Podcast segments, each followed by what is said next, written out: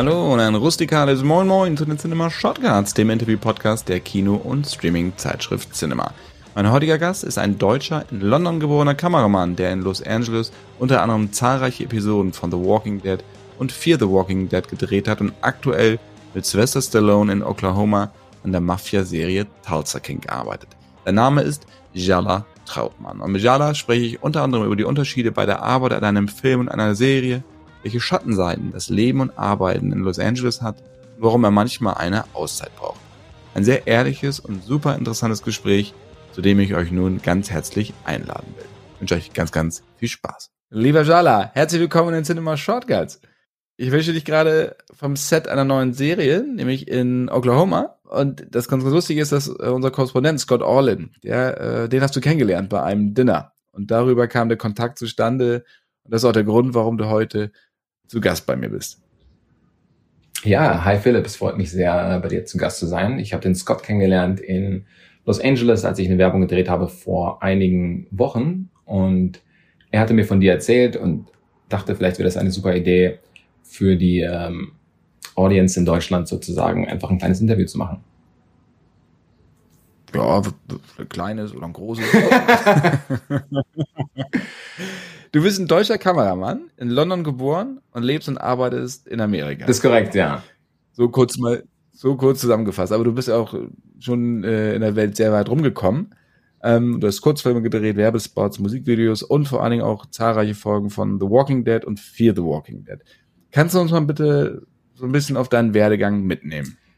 Äh, gerne. Ich bin, ich bin in London geboren, habe da, ich glaube, nur zwei oder drei Jahre gelebt, bin aber dann in Deutschland groß geworden und aufgewachsen und habe hab nie so richtig gewusst, was ich machen soll. Ich wollte immer Richtung Film oder Fotografie mm, und habe mich dann entschlossen, einfach Kunst zu studieren in Braunschweig an der Kunsthochschule und habe dann aber auch schnell gemerkt, äh, dass mir das nicht so richtig gefällt und dass ich eigentlich lieber vielleicht doch am Set sein würde und da Filme zu drehen und bin dann habe dann überlegt, ich war das war schon relativ spät, ich war schon 27 und habe dann überlegt, ach was, ich glaube, ich muss das einfach machen und ich will einfach Kameramann werden, ich muss das einfach ausprobieren und habe dann einfach beschlossen, ähm, alles hinter mir zu lassen und habe dann ich habe dann die Uni gekündigt und habe dann äh, mein, mein Auto verkauft, meine Wohnung aufgegeben, mein Motorrad verkauft und habe mir dann eine kleine Kamera gekauft damals und bin dann mit einem Rucksack um die Welt gereist und nach nach Zypern getrennt, nach, über Syrien. Ich war in Damaskus und habe überall Freunde besucht und ähm, war in Jerusalem und in Amerika und Asien und bin einfach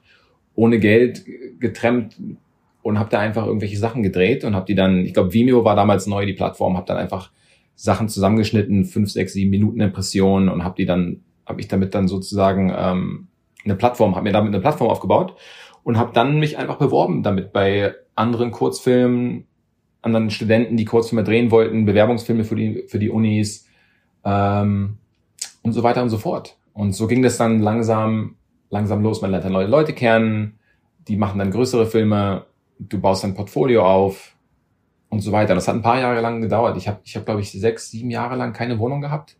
Am Anfang, weil ich es mir halt nicht leisten konnte und dann später, weil ich einfach nicht wusste, wo ich jetzt hingehöre. Gehe ich jetzt nach Amerika? Bleibe ich hier? Was will ich eigentlich machen?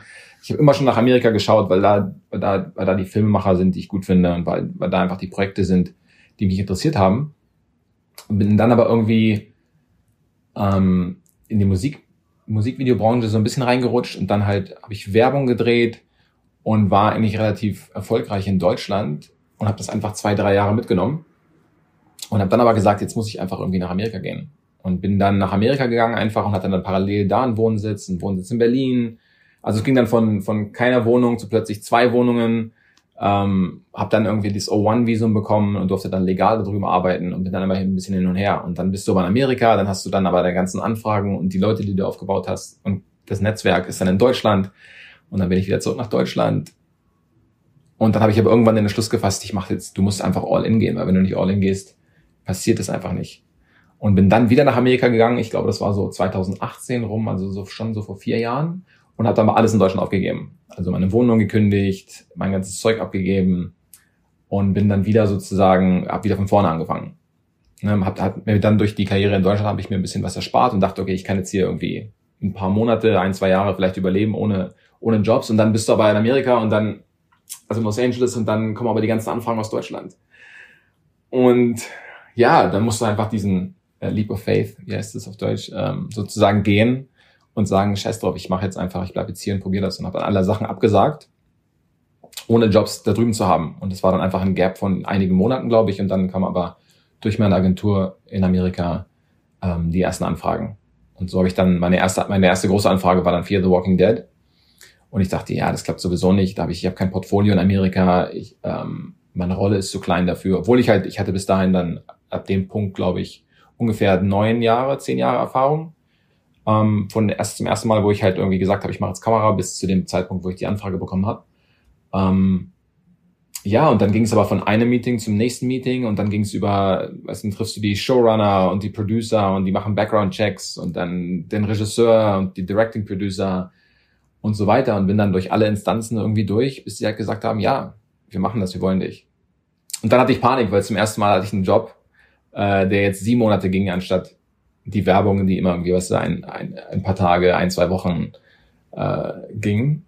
Und dachte, soll ich jetzt absagen? Ich war mir dann echt unsicher, ob ich das machen sollte oder nicht. Und das hat sich dann irgendwie zu groß angefühlt. Und dann auch wieder, ich bin jetzt in einem neuen Land, in einem neuen, neuen Stadt in Los Angeles. Und jetzt muss ich sieben Monate, acht Monate nach Austin, Texas wo ich noch wieder niemanden kenne, war mir dann unsicher und habe dann gesagt, ja, das muss ich jetzt machen. Und bin dann rüber nach Austin und habe dann angefangen zu drehen und ja, es hat funktioniert. Bis dahin. Und du hast dir das ja alles selber beigebracht, Auto, also Autodidakt. Du warst nicht auf einer Filmhochschule und hast also Kamera richtig gelernt. Dann. Ja, komplett, komplett Autodidakt. Ja, ich habe ich hab angefangen über Fotografien. Ich war das erste Mal in Amerika mit 16 und habe dann mit kleinen, mit kleinen Kameras angefangen zu fotografieren, einfach aus Spaß zum ersten Mal, als ich hier drüben war. Und dann war für mich das, das Aha-Erlebnis war, als ich in einem anderen Land, in einer anderen Kultur war und habe dort sozusagen Sachen fotografiert und sie dann zurück mit nach Hause genommen und habe sie meinen Freunden gezeigt. Also ich habe dann die Fotos geprintet in Fotoalben. Damals gab es noch kein, kein Instagram, kein Facebook, nix. Ähm, ja, und habe dann diese Fotoalben zu meinen Freunden genommen und die haben sozusagen, du hast dann davon von deiner Arbeit sozusagen eine Reaktion bekommen. Und ich dachte, wow, das ist cool. Die Arbeit macht Spaß, du kannst reisen, du kannst fotografieren und dann kannst du das sozusagen einem, einem Publikum präsentieren und habe dadurch sozusagen eine Reaktion bekommen und das hat mir irgendwie Spaß gemacht. Und dann habe ich gesagt, okay, das ist irgendwie cool. Und habe dann einfach alles selber, ja, selber ausprobiert und selber gemacht und experimentiert. Aber was hat dich darum so fasziniert? Also am Fotografieren oder am Drehen? Was mich daran fasziniert hat, ist, dass du selber komplett selber das, wie du die Sache siehst, wie du das Objekt siehst, die Person siehst, kannst du festhalten, wie du willst. Was, was, was dein Geschmack ist. Ähm, und mir jetzt gefallen, dass ich sozusagen Sachen einfangen konnte, die persönlich mit mir resoniert haben und das sozusagen eine, einem Publikum zeigen konnte, die damit auch irgendwie connecten konnten. Das hat mir gefallen, dass man sozusagen die Freiheit hat, zu machen, was einen irgendwie inspiriert. Ist es denn so, dass du auch bei der, bei der Serie wie Fear the Walking Dead deine eigenen Inspiration, deine eigene Kreativität wirklich auch einbringen kannst oder ist das ein sehr enges Korsett?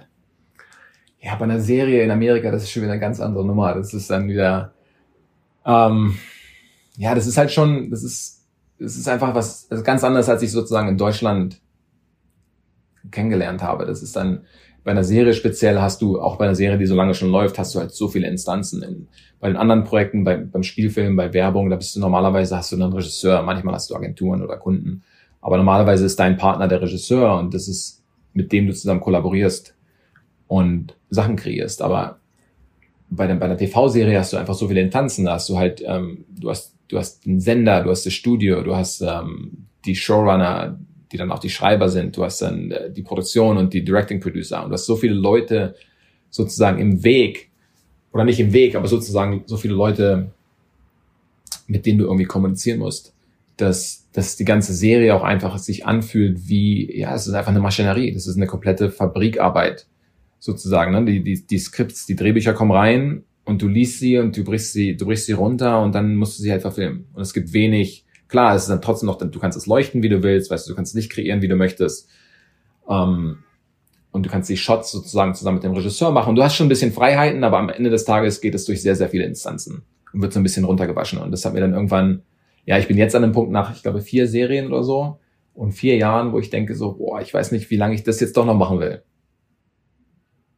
Ja. Weil früher war es ja auch immer, ich weiß nicht, wie, die, wie da deine Erfahrung ist wenn man Serien gedreht hat als Kameramann oder als Regisseur, dann war man da. Also der Weg zum Kino war eigentlich unmöglich, ne? weil Serien waren ja oftmals früher wurden als das Stiefkind von Hollywood betrachtet. Das hat sich heute gedreht und geändert, weil halt Production Value ist größer geworden, die Kreativität ist ja viel mehr gefragt, bei, auch bei Serien, weil es halt einen höheren Stellenwert mittlerweile hat. Ist das auch so deine Erfahrung, dass du, auch wenn du Serien gedreht hast, sowohl als Regisseur oder auch als Kameramann, dass der Weg nach Hollywood trotzdem vollkommen offen ist und frei ist? Ich glaube ja. Ich habe das Gefühl, dass es hier drüben einfach ist, Fuß zu fassen und die Amerikaner offener sind für, für neue, junge, kreative Talente. Also in Deutschland hatte ich das Problem, ähm, es gibt, in Deutschland werden ja alle Serien oder alle Filme, nicht alle, aber die meisten werden ja einfach gefördert vom Staat oder von den Ländern und es ist einfach eine krasse Bürokratie dahinter. Und die, die Projekte gab's, die Projekte, die mich interessiert haben, gab's damals einfach noch nicht. Das war jetzt äh, pre-Netflix und Prime, Amazon Prime und all diese, all diese Firmen, die nach Deutschland gekommen sind. Ähm, gab es an dem Punkt noch nicht. Und dann dealst du halt mit der ARD oder ZDF und die sind einfach komplett, das sind einfach Bürokraten. Und als ich meinen ersten TV-Film gemacht habe mit einem Freund von mir, mit dem habe ich vorher einen Kurzfilm gedreht, mit David Gruschka, wir haben dann unseren ersten Spielfilm zusammen gemacht, war das eine richtige Hürde, mich da reinzubringen. Also der hat gekämpft für mich und ich konnte nicht reinkommen und die haben gesagt, er hat keine Erfahrung, wir wollen einen Kameramann sehen, der schon 20, 20 Sachen gemacht hat. Und ich bin aber nur reingekommen, ich habe das Glück gehabt, ich habe einen anderen Kurzfilm gedreht, in Amerika auch, ähm, und habe dann damit den Kamerapreis gewonnen in Deutschland, deutschen Kamerapreis. Und dann haben die gesagt, okay, wir probieren das. Und das war der einzige Punkt, wo ich sozusagen sozusagen in Deutschland den in Anführungsstrichen Durchbruch bekommen habe in, in der TV-Welt und habe dann diesen Film gedreht, der war dann auch erfolgreich.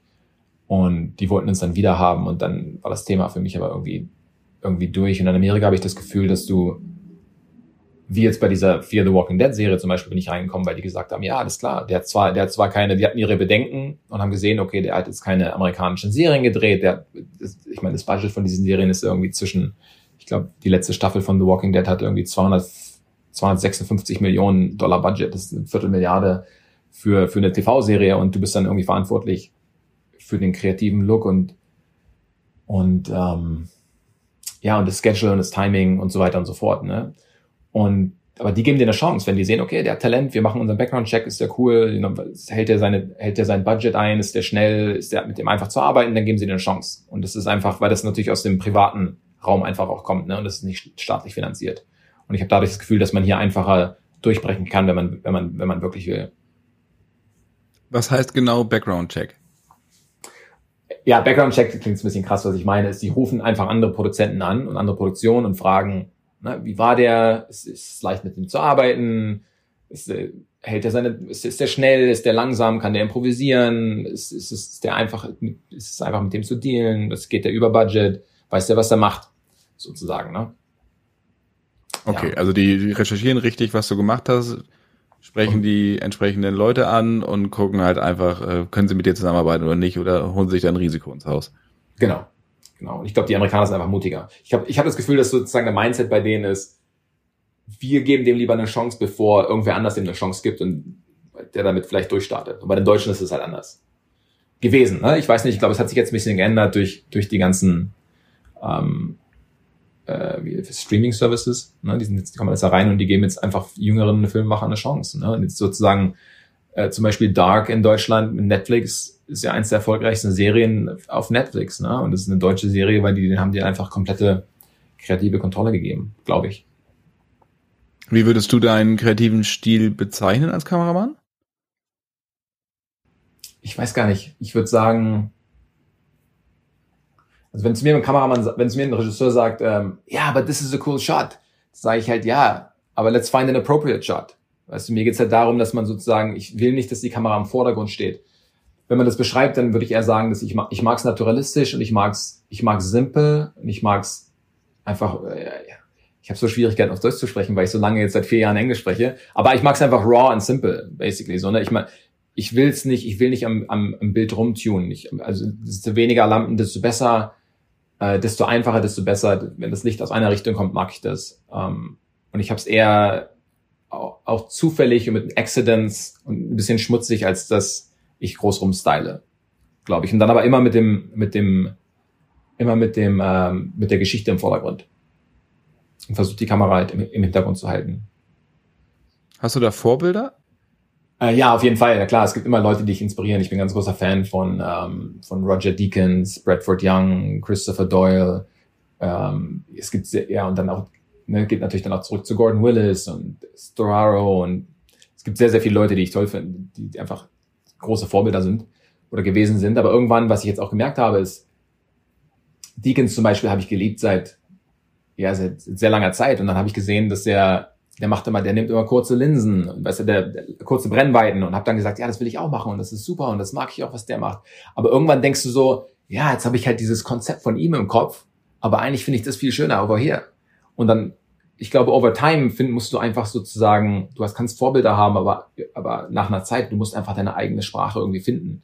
Und das dauert, glaube ich. Und desto mehr du drehst und desto mehr du dich entwickelst, desto mehr findest du, glaube ich, raus, wer du eigentlich selber bist und was überhaupt deine Sprache ist. Und ich habe zum Beispiel bei Fear the Walking Dead habe ich einen Kollegen, einen anderen Kameramann. Es gibt immer zwei Kameraleute, die wechseln sich ab sozusagen. Ne? Es gibt halt bei Fear the Walking Dead waren zum Beispiel 16, 16 Episoden und dann drehst du halt eine, eine, du hast das die gleiche Crew und das gleiche Team, aber du hast dann, die erste Folge wird dann gedreht von einem Kameramann einem AD-Department, Regieassistent-Department.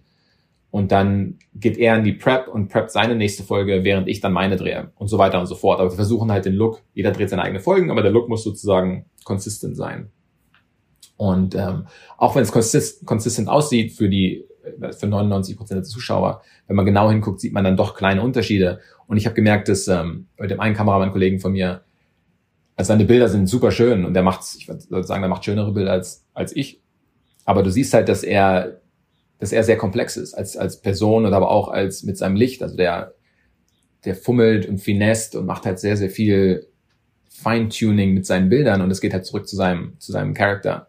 Und für mich ist es halt viel, viel simpler, weil ich es einfach einfacher mag. Und es erzählt die gleiche Geschichte, aber was er macht, sieht viel, viel schöner aus, was auch mal das bedeutet. Aber für mich ist es halt einfach einfacher, weil ich es einfach persönlich einfacher mag. Und deswegen, glaube ich, kannst du als Kameramann irgendwie ja, weiß ich nicht, wenn man genau hinguckt, erfährt man, weiß ich nicht, sieht man vielleicht ein bisschen von der Persönlichkeit des Kameramanns. Vielleicht aber auch nicht. Es kommt dann natürlich auch komplett auf die Regisseure an und was die, was die erwarten, glaube ich.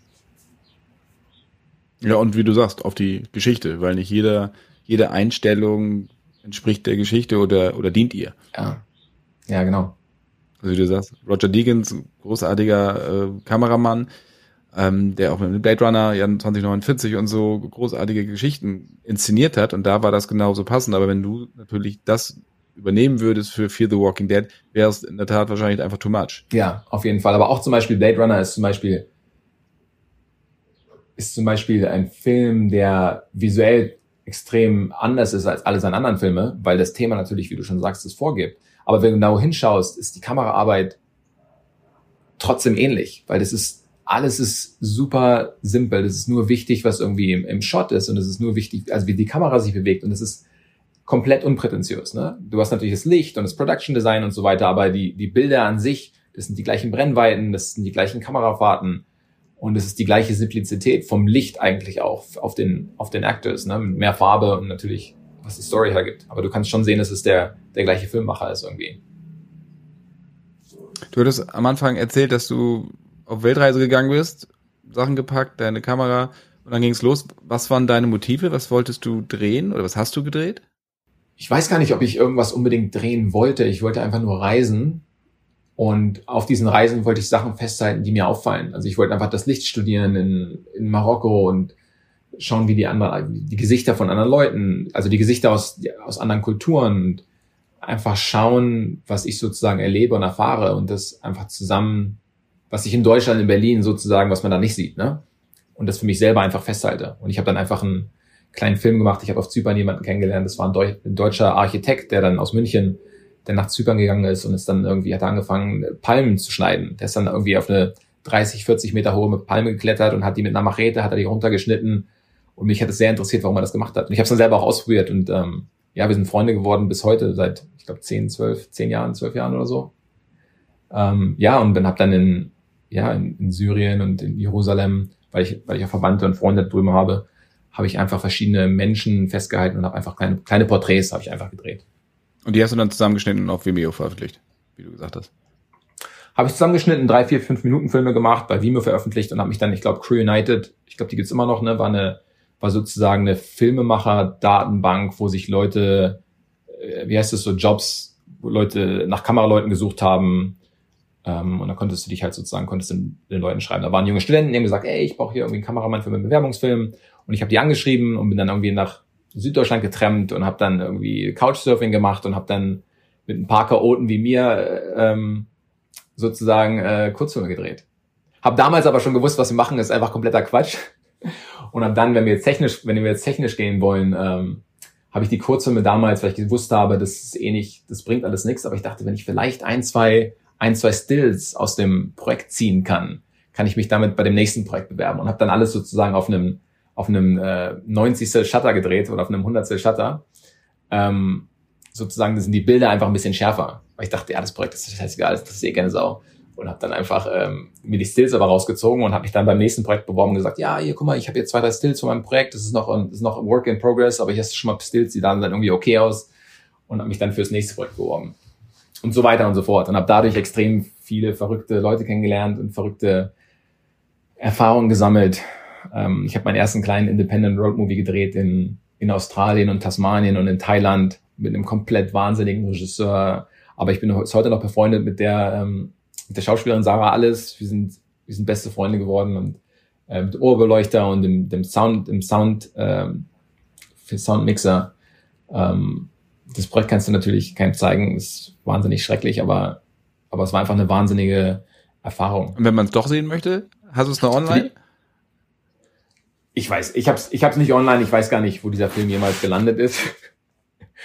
ähm, ich glaube, der hieß Sunset Star, ich meine, das klingt wie ein 70er Jahre Road Porno. Ähm, Aber war es nicht.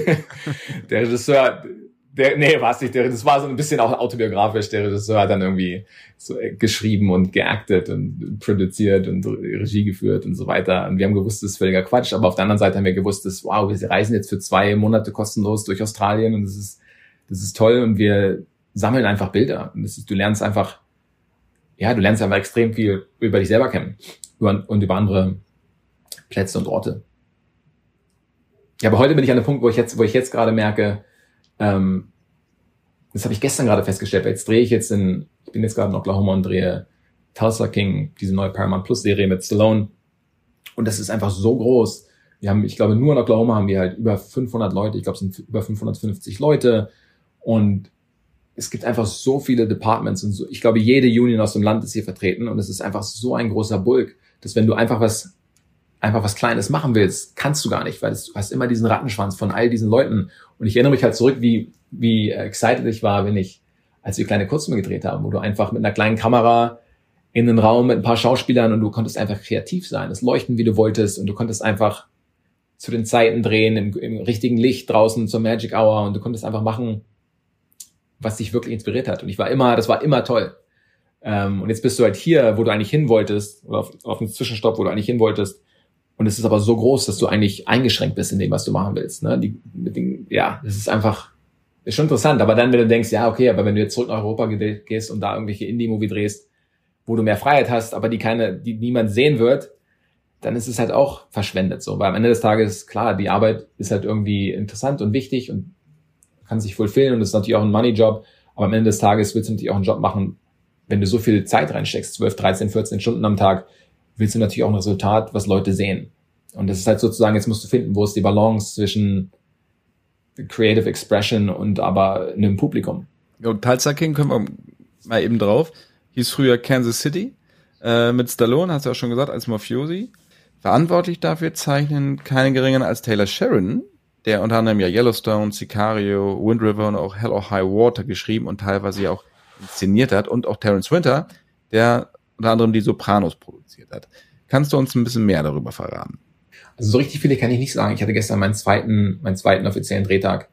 Ähm, das Einzige, was ich sagen kann, ja, Taylor Sheridan hat den, hat den Piloten geschrieben, Terence Winter hat es dann sozusagen ein bisschen umgeschrieben und macht jetzt daraus die Serie.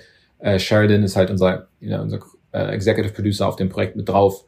Ähm, ich weiß, der schreibt sehr hart an verschiedenen Serien, der, hat, der ist echt verrückt verrückter Genius, der, glaube ich, glaube ich, neun oder zehn Projekte gerade am Start hat und die alle schreibt und ist sehr erfolgreich damit. Und ja, ich, ich kann dir sagen, ich drehe mit seinem ähm, Kameramann Ben Richardson, der jetzt auch Regisseur geworden ist oder auch Regie führt mittlerweile. Ähm, das ist sehr interessant, denn seine Arbeiten kenne ich auch schon seit Jahren, weil der hat damals gedreht Beast of the Southern Wild. Und ähm, hat damit Sheridan, hat der, glaube ich, ähm, Wind River gedreht zum ersten Mal und dann, oder ich weiß gar nicht, ob sie Yellowstone zuerst gemacht haben. Wie auch immer, ist auf jeden Fall ein erfolgreicher Kameramann, der ist, glaube ich, hat, glaube ich, auch gerade eine Emmy-Nominierung bekommen für Mayor of Easttown.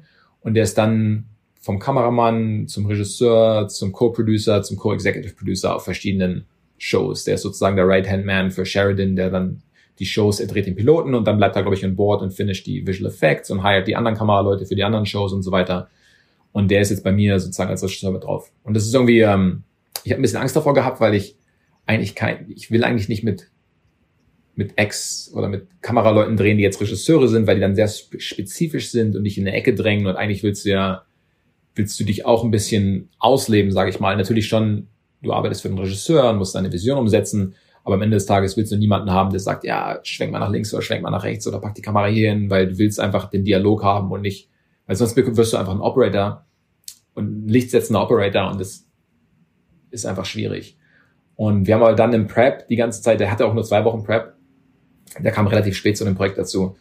Ähm, und ich muss sagen, ich habe einen sehr großen Respekt vor ihm, weil jetzt ist, ist halt schon, das ist schon eine große, große Nummer, eine große Ansage und du hast jetzt ähm, Stallone und wir haben jetzt Garrett Hedlund ähm, und dann als junger Kameramann jetzt irgendwie auch Regie zu führen, ähm, ja, ist schon tricky, aber er macht es super und ich bin echt begeistert von ihm und er ist auch ein toller Kollaborateur, muss ich ganz ehrlich sagen. Und lässt die auf freie Hand das, ja, es geht so ein bisschen hin und her. Ich würde sagen, es ist 50-50. Er hat viele Ideen, ich habe viele Ideen, wir treffen uns in der Mitte. Manch, seine Ideen sind besser als meine, manchmal ist es andersrum. Und das finde ich ist wichtig bei einer, bei einer, du willst ja gar nicht, du willst gar nicht volle Kontrolle, du willst nicht, du willst nicht nur dein eigenes Ding machen, weil dann bist du sozusagen eingeschränkt in einem, du hast ja nur, ein, nur zwei Augen und ein Gehirn, anstatt dass du zwei Leute hast, die, die sehr, sehr spezifische Ideen haben und schon sehr kreativ sind und auch sehr wissen, was sie eigentlich machen wollen und wenn du dann aber den Respekt voneinander hast und den Freiraum, dass man sozusagen gegenseitig die Ideen exploren kann, dann bist, hast du, glaube ich, kriegst du das stärkste Produkt.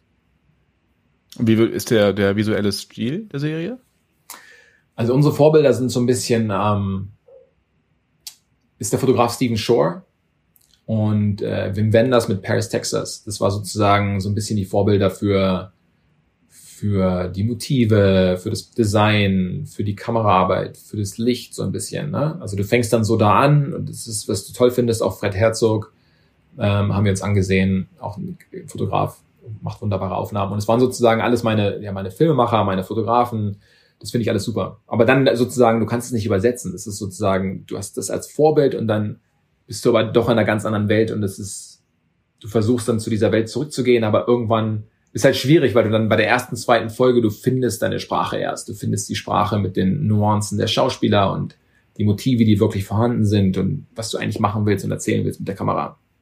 Der Ben hat mir erzählt, der hat, der macht immer so einen Trick, also einen Trick, wo er, der schaut sich eine Serie an und versucht dann den ersten Tag, den ersten Shooting Day zu finden in der Serie, weil er sagt, dass das sozusagen raussticht für ihn weil man am ersten Tag noch nicht so richtig weiß, was ist eigentlich die Sprache und wo gehen wir hin. Und dann findest du im Laufe der Zeit, findest du, ah, okay, eigentlich ist es doch besser, wenn die Kamera ein bisschen langsamer ist und die Kamera ein bisschen beobachtend ist.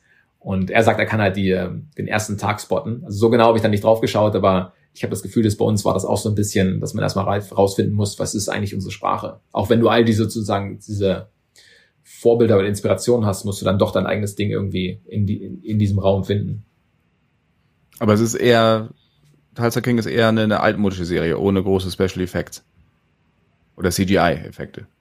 Es ist schon, es ist schon eine Serie, die, äh, wir versuchen schon klassisch, klassisch. Die Idee ist, dass wir, der Pitch für mich war, warum ich das Projekt auch genommen habe, war, weil sie gesagt haben, und ich kam ja von Fear the Walking Dead und ähm, The Walking Dead, wo alles drei Kameras ist. Ne? Das sind zwei, drei Kameras und es ist Coverage, lots of lots of Coverage. Du hast, das heißt, du hast einen Cast von 10, 15 Leuten, die alle extrem viel Dialog haben. Ne, und du musst all diese Positionen covern. Und dann ist es einfach schwierig. Also du weißt, wenn du eine Kamera aufstellst, dann hast du halt, dann kannst du das perfekte Licht finden und das Leuchten und den, den, den, den guten Winkel finden. Aber jede Kamera, die du da zusätzlich aufstellst, ist halt in den meisten Fällen ein Kompromiss. Ne? Und dann, wenn du halt keine Zeit hast und du musst sieben, acht Seiten, sieben, acht Minuten am Tag drehen, ähm, bist du einfach eingeschränkt. Und hier war das Konzept ganz klar. Wir versuchen einen jede Episode äh, wie ein Spielfilm zu drehen. Das heißt, sie haben versucht, einen, eine Kamera und nicht viel Coverage und lange Einstellungen äh, zu drehen und die Geschichte sozusagen ja, in, in der Kamera zu entfalten. Wie lange bist du jetzt am Set? Oder wie lange musst du jetzt drehen? Hm, ich hatte meinen zweiten Tag jetzt. Ich bin jetzt aber ähm, seit seit fünf Wochen hier, glaube ich, fünf oder sechs Wochen. Ja, und bin noch hier für insgesamt drehen wir, glaube ich, zehn Folgen momentan in fünf Monaten, glaube ich ungefähr. Also das heißt vier Wochen Vorbereitung. Ungefähr, ja. Ungefähr vier Wochen Vorbereitung, ja. Ich habe halt einen Partnerkameramann auch, der hat sozusagen die, die Serie, äh, der hat den Piloten, wie heißt es, geupsettet. Das heißt, er hat sich dann, er, er, er spricht mit dem ersten Regisseur und die kreieren sozusagen die Bildsprache so ein bisschen. Die machen das, die suchen das Camera Package, die Linsen, ähm, kreieren die Sprache und die hatten, glaube ich, ein bisschen mehr Zeit. Die haben, glaube ich, zwei Monate Prep vielleicht. Und dann drehen sie ihre erste Folge, die haben auch mehr, mehr Drehtage. Ich glaube, die haben, äh, wir drehen im Blocks hier. Das heißt, hier drehen wir zwei Folgen, also ein Monat Prep, ein Monat Dreh, ein Monat Prep, ein Monat Dreh, abwechselnd. Das heißt, du drehst zwei Monate, du drehst zwei Folgen am Stück. Und die, der erste Block, der Pilot sozusagen, hat, hat normalerweise viel mehr Tage. Ne? Das heißt, die haben jetzt, glaube ich, ich weiß nicht, was die, die genaue äh, Tagescount ist, aber ich glaube, die drehen ungefähr 30 Tage, 32 Tage. Und wir haben für die, für die gleiche, für die gleiche Anzahl an, an Seiten, ähm, haben wir, glaube ich, nur 20 Tage. Ne, das heißt 10 Tage pro Episode ungefähr. Und unsere Episoden sind ein bisschen größer im Sinne von, von Nachtarbeiten und von, von Stunts und so weiter. Und ja, sehr viel, sehr viel in-camera, sehr viel practical und ja, ist viel, viel größer. Das heißt, die Challenge ist höher. Das heißt, dann wiederum das Konzept mit einer Kamera und langsam, weißt du, langsame Einstellungen, das ist dann auch wieder nicht realistisch, weil am Ende des Tages drehen wir doch alles mit zwei Kameras. Weil es geht halt nicht anders. Und wie muss man sich diese vierwöchige Vorbereitung vorstellen? Die Vorbereitung usually beginnt, ja, normalerweise äh, beginnt es damit, dass du halt, äh, du hast das Skript und du brichst es dann runter, du siehst, du brichst es runter im, im Sinne von, wie viele Motive gibt es und äh, wo finden diese Motive statt? Und dann fängst du an, die Motive zu scouten. Das ist halt das Allerwichtigste, dass du guckst, okay, was ist der, das, das sind die Motive, die wir brauchen. Ähm, das ist der Style von der Show. Wir brauchen solche und solche Motive. Und dann fängst du einfach an zu scouten. Ne? Also das heißt, du sitzt den ganzen Tag im Van, du schaust dir vorher, du hast dann mit dem Production Designer und dem Location Scout, der besorgt dir dann für jedes Motiv, hast du zehn aus, zehn, zehn Fotos, zehn, also zehn verschiedene, wenn es sagt zum Beispiel, whatever, wenn es sagt ähm, Gas Station, dann schaust du dir auf schaust du dir zehn, zehn verschiedene Gasstations auf Bildern an und schaust dir dann drei, vier in echt an. Und dann pickst du die und dann, dann brichst du das runter, dann machst du ein Shooting Schedule und so weiter. Und dann machst du deine ganzen extra, wie heißt es, Special Equipment Lists.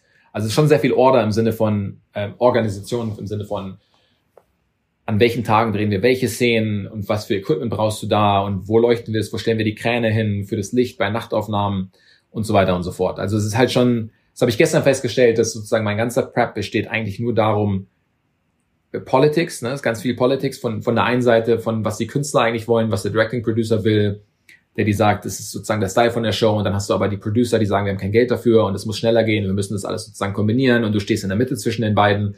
Und dann hast du noch die ganze Organisation von äh, deinen ganzen Equipmentlisten, was du alles brauchst, an welchen Tagen. Also du bist permanent beschäftigt mit der ganzen Organisation, ohne dass du dir überhaupt Zeit nehmen kannst, was du eigentlich kreativ machen willst. Und das fehlt halt ein bisschen. Das fehlt mir persönlich einfach. Aber das ist einfach in der TV-Welt sozusagen, in den meisten TV-Serien ist es einfach, weil du einfach den, den, den Speed, du hast einfach die Zeit nicht dafür. Obwohl die TV-Serien, das hast du, glaube ich, vorhin angesprochen, das habe ich, bin ich gar nicht darauf eingegangen, ähm, dass die TV-Serien heutzutage, ja, die sehen toll aus. Ne? Ich meine, du hast, du hast TV-Shows, die sehen besser aus als manche Kinofilme. Ne? Und die sind, die sind auch besser als manche Kinofilme. Und deswegen, ich weiß gar nicht, ob man das noch differenzieren sollte zwischen, ja, also wo, auf welcher Rangfolge, ne? Wie, es gibt halt, es gibt halt TVs, die sind besser als, als Kinofilme, ne? Und ähm, du musst einfach für dich selber rausfinden, was du eigentlich, was du eigentlich machen willst. Aber das Grund, das grundsätzlich hast du, glaube ich, immer noch von einer High-End-Show zu einem High-End-Kinofilm hast du einfach bei einem Kinofilm viel mehr Zeit. Und viel mehr Geld, normalerweise. Auch wenn man es nicht pauschalisieren kann. Du hast gerade die Politics angesprochen. War das am Anfang für dich äh, sicherlich vollkommen neu, dass man jetzt plötzlich auf solche Sachen noch achten muss? Weil ich kann mir vorstellen, wenn man so naiv jetzt mal so nach LA geht und sagt jetzt, ja, ich möchte jetzt Serien drehen, auch wenn du in Deutschland schon ein paar Sachen gemacht hast, aber da ticken die Uhren halt auch noch ein bisschen anders. Dass man einfach sagt, ja, ich möchte meinen Job machen. Das heißt, ich möchte die Kamera aufstellen, ich möchte ausleuchten, ich möchte mit meinen Bildern die Geschichte erzählen. Aber dieser ganze andere Rattenschwanz, der noch zu, den hat man natürlich erstmal, kann man ja gar nicht überblicken, oder? Das war mir erstmal schwierig. Das war mir erstmal ein Schock, glaube ich, da reinzukommen. Und das überhaupt zu realisieren, was da alles mit, ja, was da alles mit drin hängt, was da alles mit dran hängt überhaupt. Ähm, weil natürlich so viel Geld mit drin steckt. Ich meine, die Serien hier drüben haben einfach ein viel höheres Budget als, ich meine, wenn du hier eine, eine 200 Millionen Dollar Serie drehen kannst, damit drehst du in Deutschland ungefähr 100 Filme. So, und aber das ist bei uns eine Serie und da, dadurch hast du auch die ganzen Erwartungen. Und aber vieles von dem Geld geht dann gleichzeitig, dann gleichzeitig zu den ganzen Schauspielern. Und eigentlich hast du dann doch nicht so viel auf dem auf dem Production Value zum Drehen. Ähm, aber dadurch, dass so viel Geld sozusagen da drin steckt, hast du, glaube ich, auch die ganzen, ja, diese ganze Politik. Ähm, und du musst dich halt rechtfertigen bei den Producern. So, das ist auch immer unterschiedlich. Ne? Ich spreche jetzt sozusagen von meiner Erfahrung. Ich habe jetzt auch nur vier Shows gemacht. Ich bin jetzt nicht so erfahren wie zum Beispiel viele andere Leute, die jetzt 20 Shows gemacht haben. Ähm, und es gibt auf jeden Fall Shows, wovon ich auch weiß, wo, wo das Kreative komplett im Vordergrund steht und wo die Leute dich komplett supporten. Aber hier habe ich oft das Gefühl gehabt, dass es dann doch so ist, weil das eine Serie ist, die so viele Folgen drehen und die aber auch schon erfolgreich ist, dass Leute denken, ja, whatever, warum brauchst du jetzt das beste Motiv, das sozusagen eine Stunde entfernt ist von dem Studio, wenn wir das auch 20 Minuten, wenn wir das 20 Minuten vom Studio hier drehen können. Ja, weil das ist eine Stunde hin, eine Stunde zurück, das nimmt so und so viel von einem Tag raus, das kostet mehr, du hast die ganze hier musst du auch mal bedenken, du hast das Basecamp. Ja, das heißt, du gehst nicht einfach los und drehst es, du hast ein Basecamp von, keine Ahnung, von 200, 300 Fahrzeugen und Trucks und LKWs und wie gesagt, jede Union ist hier im Land. Das heißt, so ein krasser Rattenschwanz.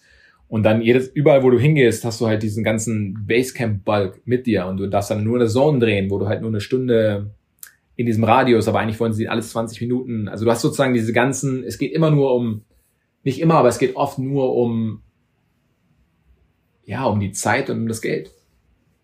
Was ich auch verstehe, weil jeder versucht natürlich auch sein, jeder ist in seinem eigenen Department egoistisch und versucht natürlich das Beste daraus zu machen und es ist auch gut, dass jeder für das Beste kämpft.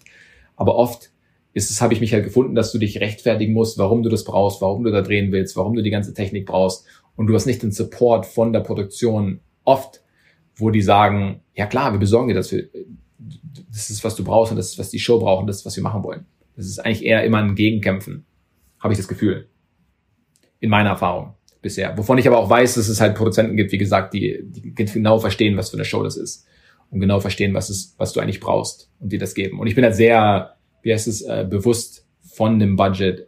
Also es spielt für mich auch eine Rolle. Ich bin jetzt kein verrückter Künstler, der sagt, ich brauche das und das und das. Also ich weiß, ich bin sehr aware of der Zeit und dem Budget und so weiter, aber du hast dann trotzdem auf die Einschränkungen von oben.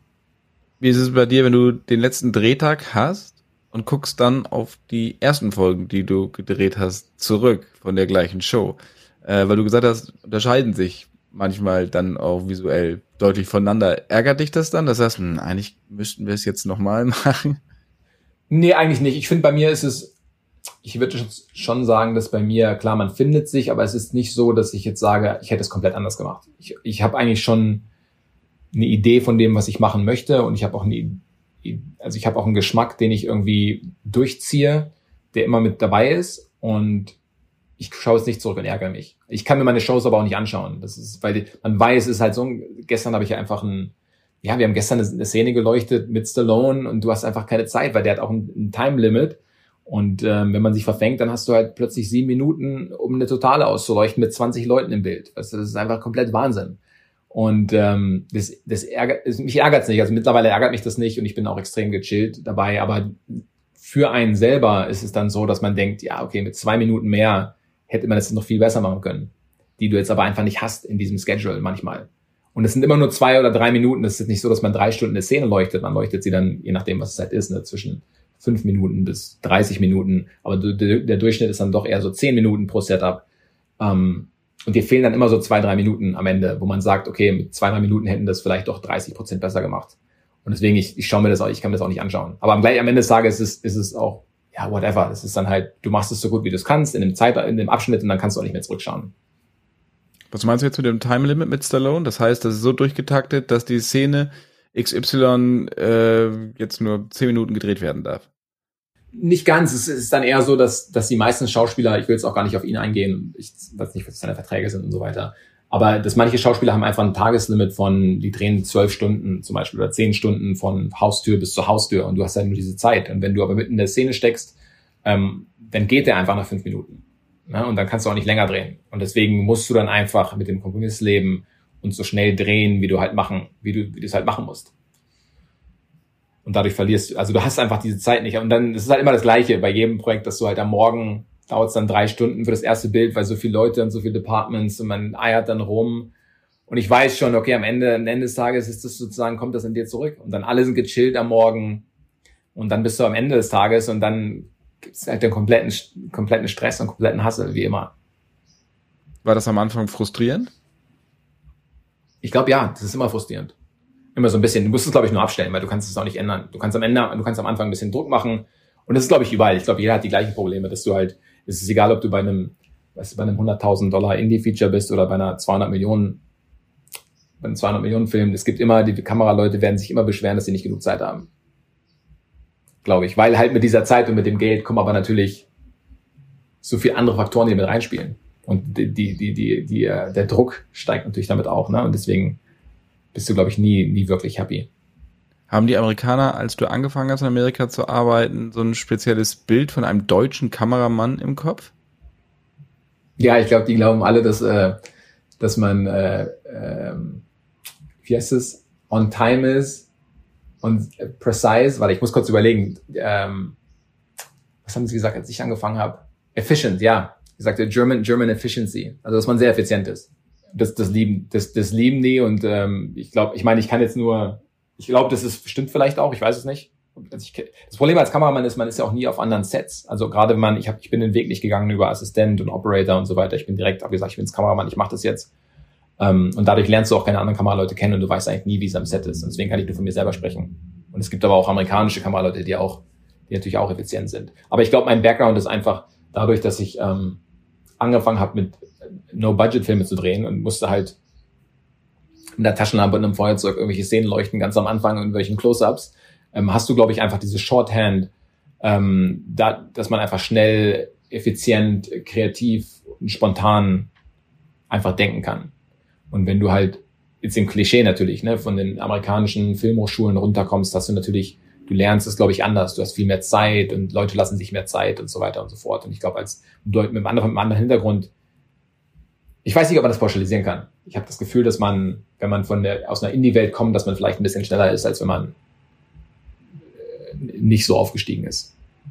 Vielleicht. Wie ist das, wenn du jetzt neue Projekte angehst? Und äh, bewirbst du dich? Als äh, gibt es dann also so, so ein Kameramann-Casting? Wenn es jetzt um Kinofilme geht, wenn du weißt, okay, äh, ne, der XY dreht den und den Film, da möchte ich gerne bei sein, oder wirst du über die Agentur angesprochen? Normalerweise ist es über eine Agentur. Also normalerweise die meisten Kameraleute sind in einer, in einer Talent Agency. Ähm, ich habe das Glück gehabt, ich bin bei, ich bin bei ICM, ICM Partners in, in Amerika. Ähm, das ist eine der großen, eine der größten vier Agenturen in Amerika und ich glaube auch weltweit. Und ähm, viele meiner Vorbilder sind auch in dieser Agentur und da habe ich sehr viel Glück gehabt, aber du bist halt, du bist halt sozusagen ähm, das schwarze Huhn, wie heißt das, die schwarze Henne, das schwarze Entchen in der großen Agentur und du kriegst dann die ganzen Jobs, die du eigentlich haben willst, auch nicht. Ähm, aber ja, normalerweise ist es dann so, dass es gibt eine neue Produktion, ähm, und die suchen Kameraleute und die gehen dann zu den Agenturen und sagen, wir brauchen einen Kameramann für den und den Zeitraum, für die und die Show. Und die Agenturen schauen dann, okay, wir haben jetzt irgendwie fünf Leute, die sind available. Ähm, und dann gehen diese fünf Leute, wenn die Lust haben, oder drei davon oder wie viel auch immer, gehen zum Interview aus jeder Agentur ungefähr. Und dann ja, dann hast du, die schauen sich die Arbeiten an, du liest die, du liest die Drehbücher und dann gibt's einen, gibt's einen Meeting, heutzutage gibt's einen Zoom-Call und dann sitzt du da mit, äh, mit, je nachdem, mit zwei Leuten oder zehn Leuten in einem Meeting und das ist, wirst dann da sozusagen interviewt. Die fragen dich, wie du das Skript findest, ähm, was du, was du zu dem Projekt beitragen kannst. Aber gleichzeitig ist es irgendwie auch ein Interview für dich selber, weil du andersrum natürlich auch irgendwie, äh, ja, auch die Filmemacher kennenlernst und auch für dich selber ist es ein Interview und du entscheidest, willst du eigentlich mit diesen Leuten arbeiten. Und ich habe äh, mehrere große Meetings gehabt, wo ich, nicht mehrere, aber zwei bisher, wo ich gesagt habe, eigentlich habe ich, will ich das nicht machen. So, ne? Und es geht natürlich andersrum auch. Die schauen natürlich, ah, was hast du, was hast du schon gedreht? Was drehst du eigentlich? Was kannst du eigentlich? Und mögen wir deine Persönlichkeit? So, das passiert in dem Gespräch. Und die Gespräche können gehen zwischen 20 Minuten bis zwei Stunden. Irgendwie so. Und das Gespräch für, ich muss sagen, das Gespräch für, ähm, für Tulsa King zum Beispiel war fantastisch. Ich saß in, ich hatte ein Meeting mit sieben, acht ähm, Produzenten und ähm, den habe ich gesagt, was ich sozusagen, ich gesagt, ich weiß, ich habe den ganz klar gesagt, ich weiß sozusagen, ich weiß, dass meine Rolle und mein Lebenslauf klein ist im Vergleich zu all den Kameraleuten, mit denen ihr eigentlich drehen könnt. Aber ich mache das wieder wett mit sozusagen meiner ähm, ähm, äh, meinem Excitement ist schon schwer, jetzt die deutschen Wörter zu finden, weil man hat sich echt so ein, ein, eingenistet in Englischen. Ähm, ja, aber das, du, machst, du machst es sozusagen, ähm, du machst es wieder wett mit deiner, mit deiner Passion sozusagen. Und das fanden, das fanden die super und die mochten die Arbeiten und das fand ich auch toll, dass die sozusagen, die haben sich wirklich die Arbeiten angesehen, haben das Licht studiert, haben das Framing gesehen und denen war egal, ob du vorher halt irgendwie zwei Zombie-Shows gedreht hast und jetzt willst du halt einen modernen Western drehen. Die haben sich angeschaut, was, was du kannst und ob du cool bist und ob du Lust aufs Projekt hast, sozusagen. Und ich war, ich fand die auch toll. Die haben mir das, das war zum Beispiel ein Meeting, das ging nur 15 Minuten. Und am nächsten Tag haben sie mir schon gesagt, ähm, die wollen das machen. Die interviewen noch andere Leute, aber die wollen das irgendwie machen mit mir. Und so habe ich irgendwie Glück gehabt. Was kommt als nächstes, was die Filmrichtung geht? Ähm, ich weiß es nicht. Also wenn ich ganz ehrlich bin, ich bin jetzt an einem Punkt, wo ich, wie wahrscheinlich viele andere, glaube ich, in Covid, wo du halt, ich habe, glaube ich, zehn Jahre lang gedreht am Stück, äh, war immer auf Reisen, weg von Familie, weg von Freunden und bin immer von einem Projekt zum nächsten Projekt und Flüge umgebucht und gecancelt und von einem Land zum nächsten Land und habe das ungefähr zehn Jahre durchgezogen und habe das geliebt auch. Und dann aber durch Covid kam sozusagen die Zwangsbremse für, ich weiß gar nicht wie lange, ein halbes Jahr, neun Monate. Und habe dann zum ersten Mal in Los Angeles gesagt, wow, so das ist irgendwie auch toll, einfach nicht zu drehen. Und ich liebe es einfach im Park zu sein, ich liebe es und habe dann einfach angefangen, andere Sachen zu machen, wie jeder andere auch. Du lernst dann einfach eine andere Sprache, du fängst an, ein Instrument zu lernen, du gehst in die Coffeeshops, dann denkst du, okay, eigentlich will ich das machen und will vielleicht auch das machen und du bildest dich irgendwie weiter und dann fängst du an, einfach andere Einkommensquellen, andere, andere, andere Passionen, andere Interessen in dir zu finden. Und habe dann einfach für mich selber rausgefunden, ja, okay, eigentlich, ich muss nicht irgendwie zehn Monate lang im Jahr in einem anderen Bundesstaat, in einem anderen Land sein, um da irgendwie eine durchschnittliche TV-Show zu drehen. Also ich meine es gar nicht abwertend, aber ich meine halt sozusagen, was ist der Preis? So, ne, ich habe jetzt all die Jahre lang sozusagen Familie und Freunde vernachlässigt, um in ein anderes Land zu ziehen, um hier eine Karriere zu machen und bin jetzt eigentlich so auf dem halben Weg da, wo ich sein will und bin auch sehr, also ich bin total glücklich und ich bin auch, ich bin erfolgreich mit dem, was ich mache und will jetzt auch gar nicht un, äh, undankbar klingen. Aber ich sage nur, dass für mich selber kommt jetzt sozusagen der Schluss, wo ich jetzt mir denke, ist es das wert?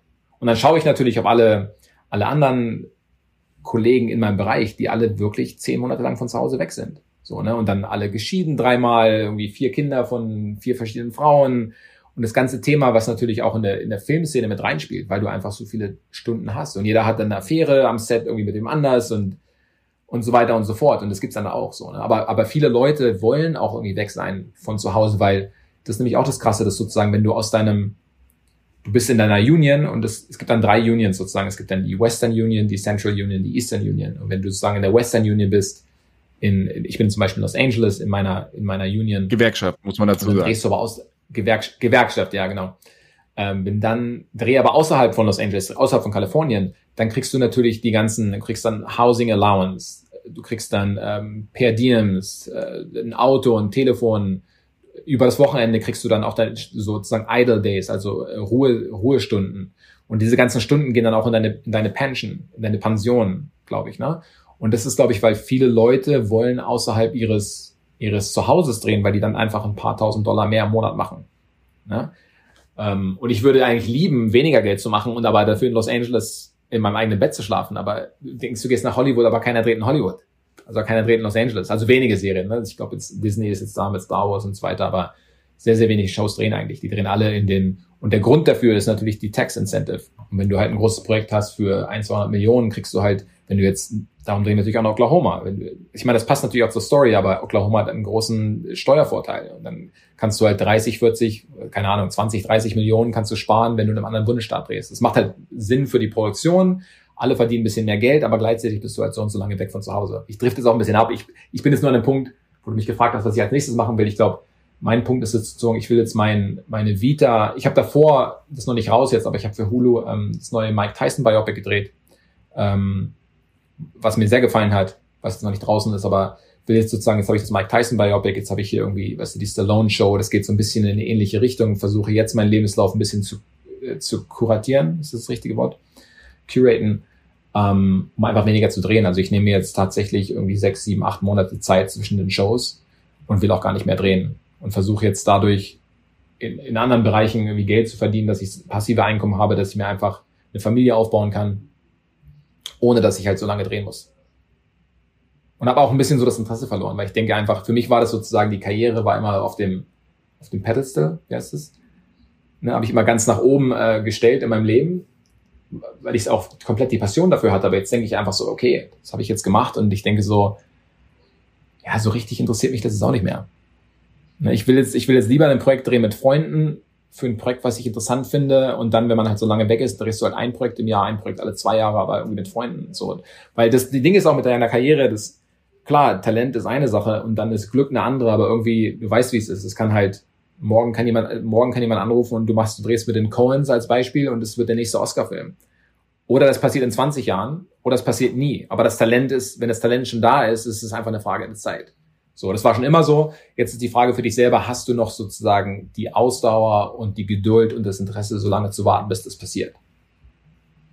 So. Aber das heißt ja nicht, dass du aufhörst zu drehen, sondern dass du andere Sachen quasi in dein Leben lässt und das nicht, dass nicht nur alles ums, ums Drehen geht, sondern dass du sagst, okay, ich drehe was, aber mach parallel halt auch noch andere Sachen. Ja, ich glaube, das ist richtig. Ich glaube, ich bin jetzt an einem Punkt, wo ich versuche, die Balance zu finden zwischen dem, zwischen meiner Karriere und meinem Privatleben und was dich eigentlich überhaupt interessiert und was überhaupt wichtig ist für dich selber, weil vorher war das so, das war auch in der Werbung, deswegen habe ich aufgehört, Werbung zu drehen. Das geht in der Werbung nur noch darum, overall bist du natürlich, machst du eine andere, machst du eine andere, wie heißt das, machst du eine andere Firma reicher mit deinem Talent. Du verdienst natürlich extrem viel und du reist extrem viel und das ist auch spannend, aber gleichzeitig und dann ist es aber auch noch so, wer ist jetzt gerade der Hipste und angesagteste? Wie cool siehst du aus? Was ziehst du an? Das, das spielt alles irgendwie mit rein in dieser Werbung. Und am Ende des Tages, keine Sau, keine Sau schaut Werbung. Das ist nur die Leute in diesem Kreis, die die tollen Werbungen drehen, schauen Werbungen, gewinnen ihre Awards und Preise. Aber am Ende des Tages interessiert das niemanden. Und ich will dann lieber jetzt ein Projekt machen, wie was ich jetzt mache, was zumindest eine Audience hat, was länger lebt und was sich Leute anschauen und Leute unterhältst. Aber jetzt bin ich wieder an dem Punkt, wo du denkst, ja, whatever, wer braucht Filme? vielleicht braucht man die vielleicht nicht, aber ich bin jetzt gerade sozusagen die Frage, ich stelle mir selber einfach die Frage, was ich überhaupt will. Du bist 40, bist du jetzt, ne? Ich bin jetzt 40 geworden, ja. Also super ehrlich, was du gerade erzählt hast, äh, zu sagen, okay, man powert immer durch, man will an die Spitze, man will immer mehr Projekte machen, aber dann mal gucken, okay, wofür eigentlich? Ist es das wert, wie du auch sagst? Das Privatleben bleibt halt einfach auf der Strecke. Und äh, am Ende des Tages, wenn du dann 60 bist, hast du gar nichts. Das stimmt. Im Zwar, ne? wenn es hart auf hart kommt.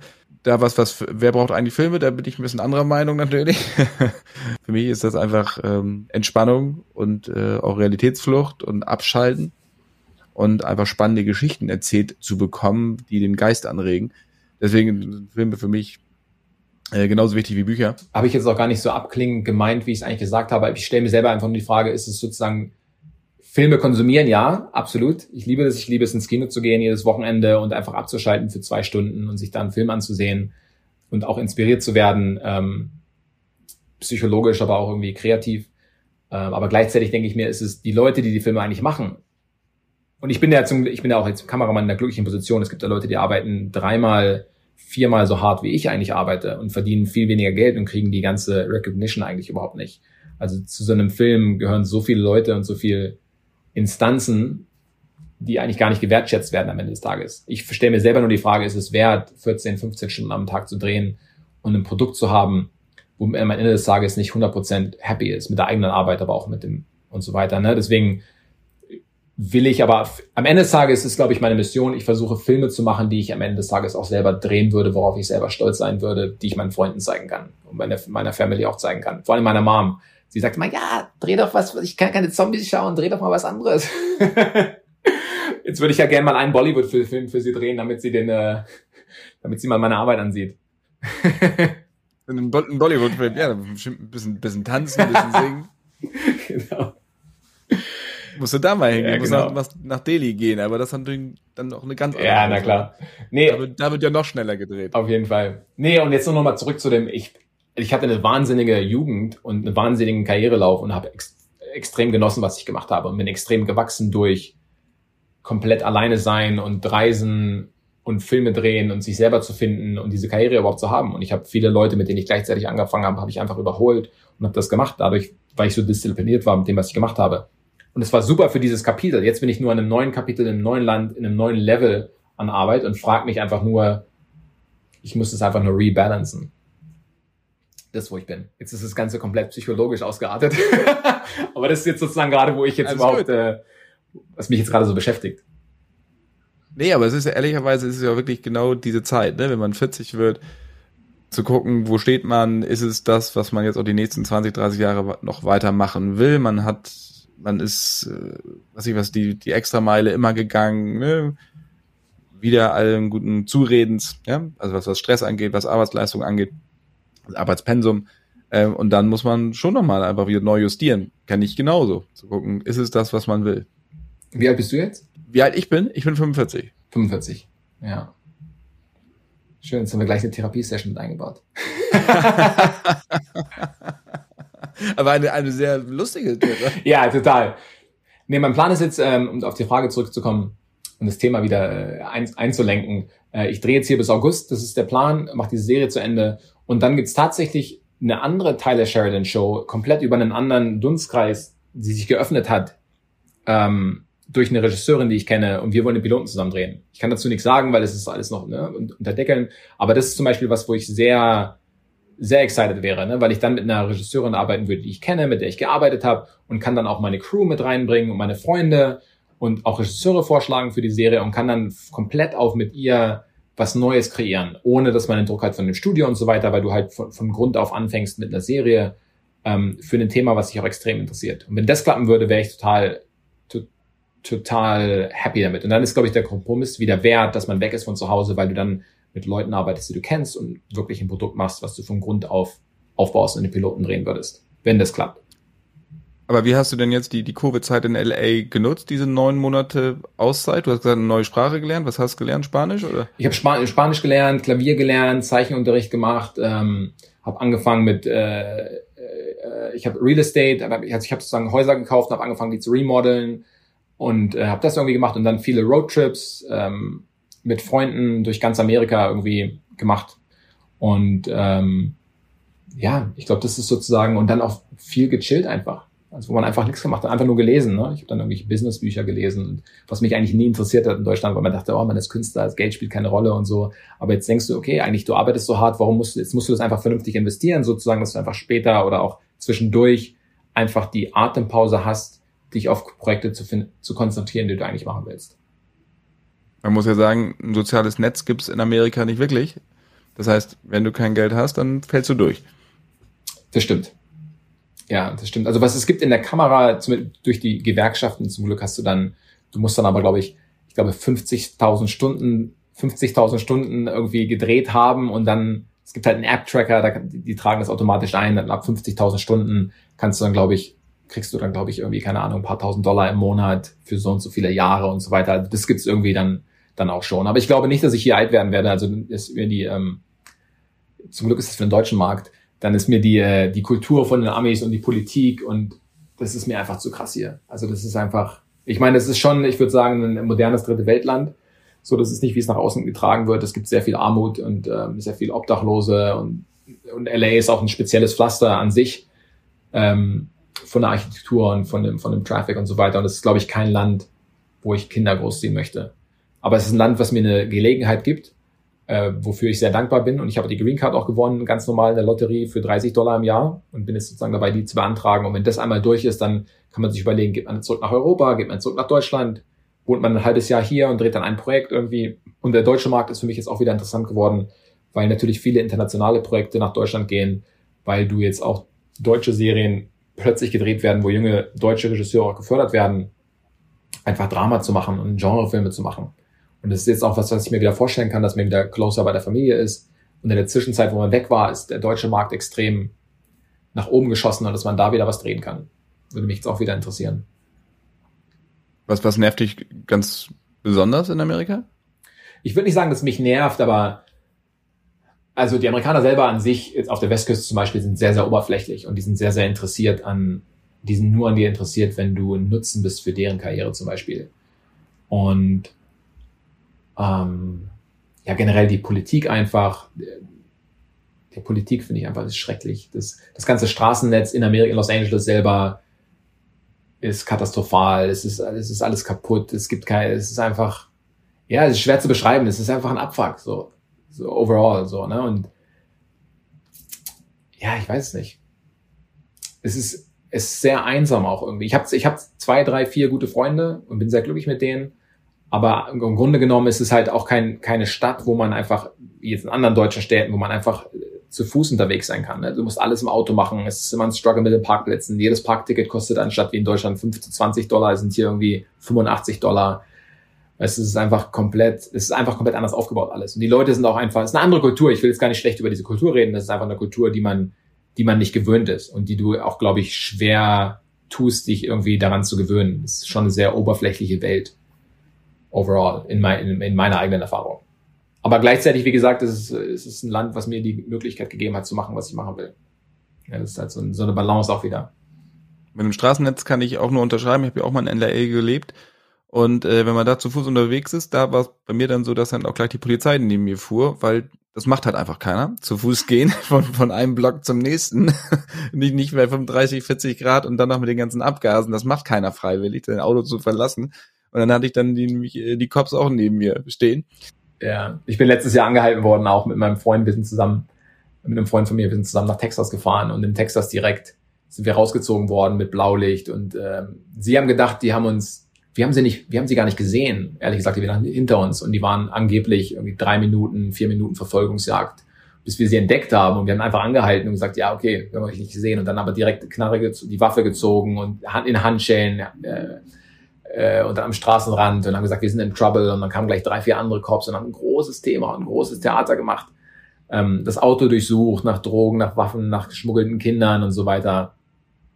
Und dann haben sie gesehen, ich habe es gefilmt auch. Ich habe mein iPhone irgendwie da gehabt und habe irgendwie gefilmt, während ähm, mein Kumpel, der gefahren ist, äh, in Handschellen ans Auto gebunden haben und haben dann gesehen, dass wir gefilmt haben und haben sich dann entschuldigt und gesagt, ja, bitte ladet es nicht bei YouTube hoch, ihr seid free to go.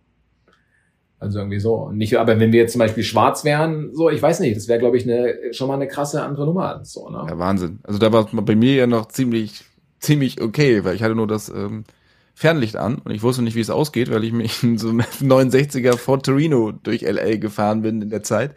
Und da ist das Fernlicht unten links, also dann drückst du so drauf. Und ich habe dann halt, weiß ich, beim Gasgeber oder das Auto so drauf gedrückt, aber ich wusste gar nicht, dass es das gibt. Und dann sollte ich es ausmachen. Ich wusste aber nicht, wovon er spricht. dann war er sehr genervt und guckte sich die Karre an. Dachte, ja, ist okay, dann fahr mal weiter. aber da wird ja schon anders, wenn sie da daran klopfen ja. und, mit und ja. die Hand am, am Halfter beziehungsweise am an der Knarre dann haben. Ne? Ja, komplett unnötig. Wann bist du wieder in Deutschland? Äh, Im Sommer. Ich komme in Deutschland. Ich will eine Europatour machen in, nach dieser Show hier für zwei Monate. Dann lade ich dich gerne nach Hamburg ein, wenn, wenn du vielleicht dann noch hier rumkommst. Sehr gerne. Würde mich sehr freuen, dass wir uns dann mal persönlich kennenlernen. Sehr gerne. Dann wünsche ich dir aber jetzt erstmal alles Gute für Tulsa King. Vielen Dank. Und äh, für die weiteren Projekte, die du nebenher noch hast. Nicht, dass du nachher noch zum Immobilienmakler auch noch da wird mir die Kunst, glaube ich, schon fehlen. Also so, so, so wie ich es jetzt auch runtergeredet habe, am Ende des Tages ist es dann doch was, was in dir steckt und was du eigentlich nach außen, nach außen tragen willst, irgendwie so. Ne? Das ist, glaube ich, einfach nur darum, dass man die Balance jetzt für sich selber findet. Genau. Also alles Gute wünsche ich dir. Hat mich sehr gefreut, Philipp. Vielen Dank fürs Gespräch. Und äh, wir sprechen uns ganz bald wieder. Mach's gut. Tschüss. Bis bald. Tschüss.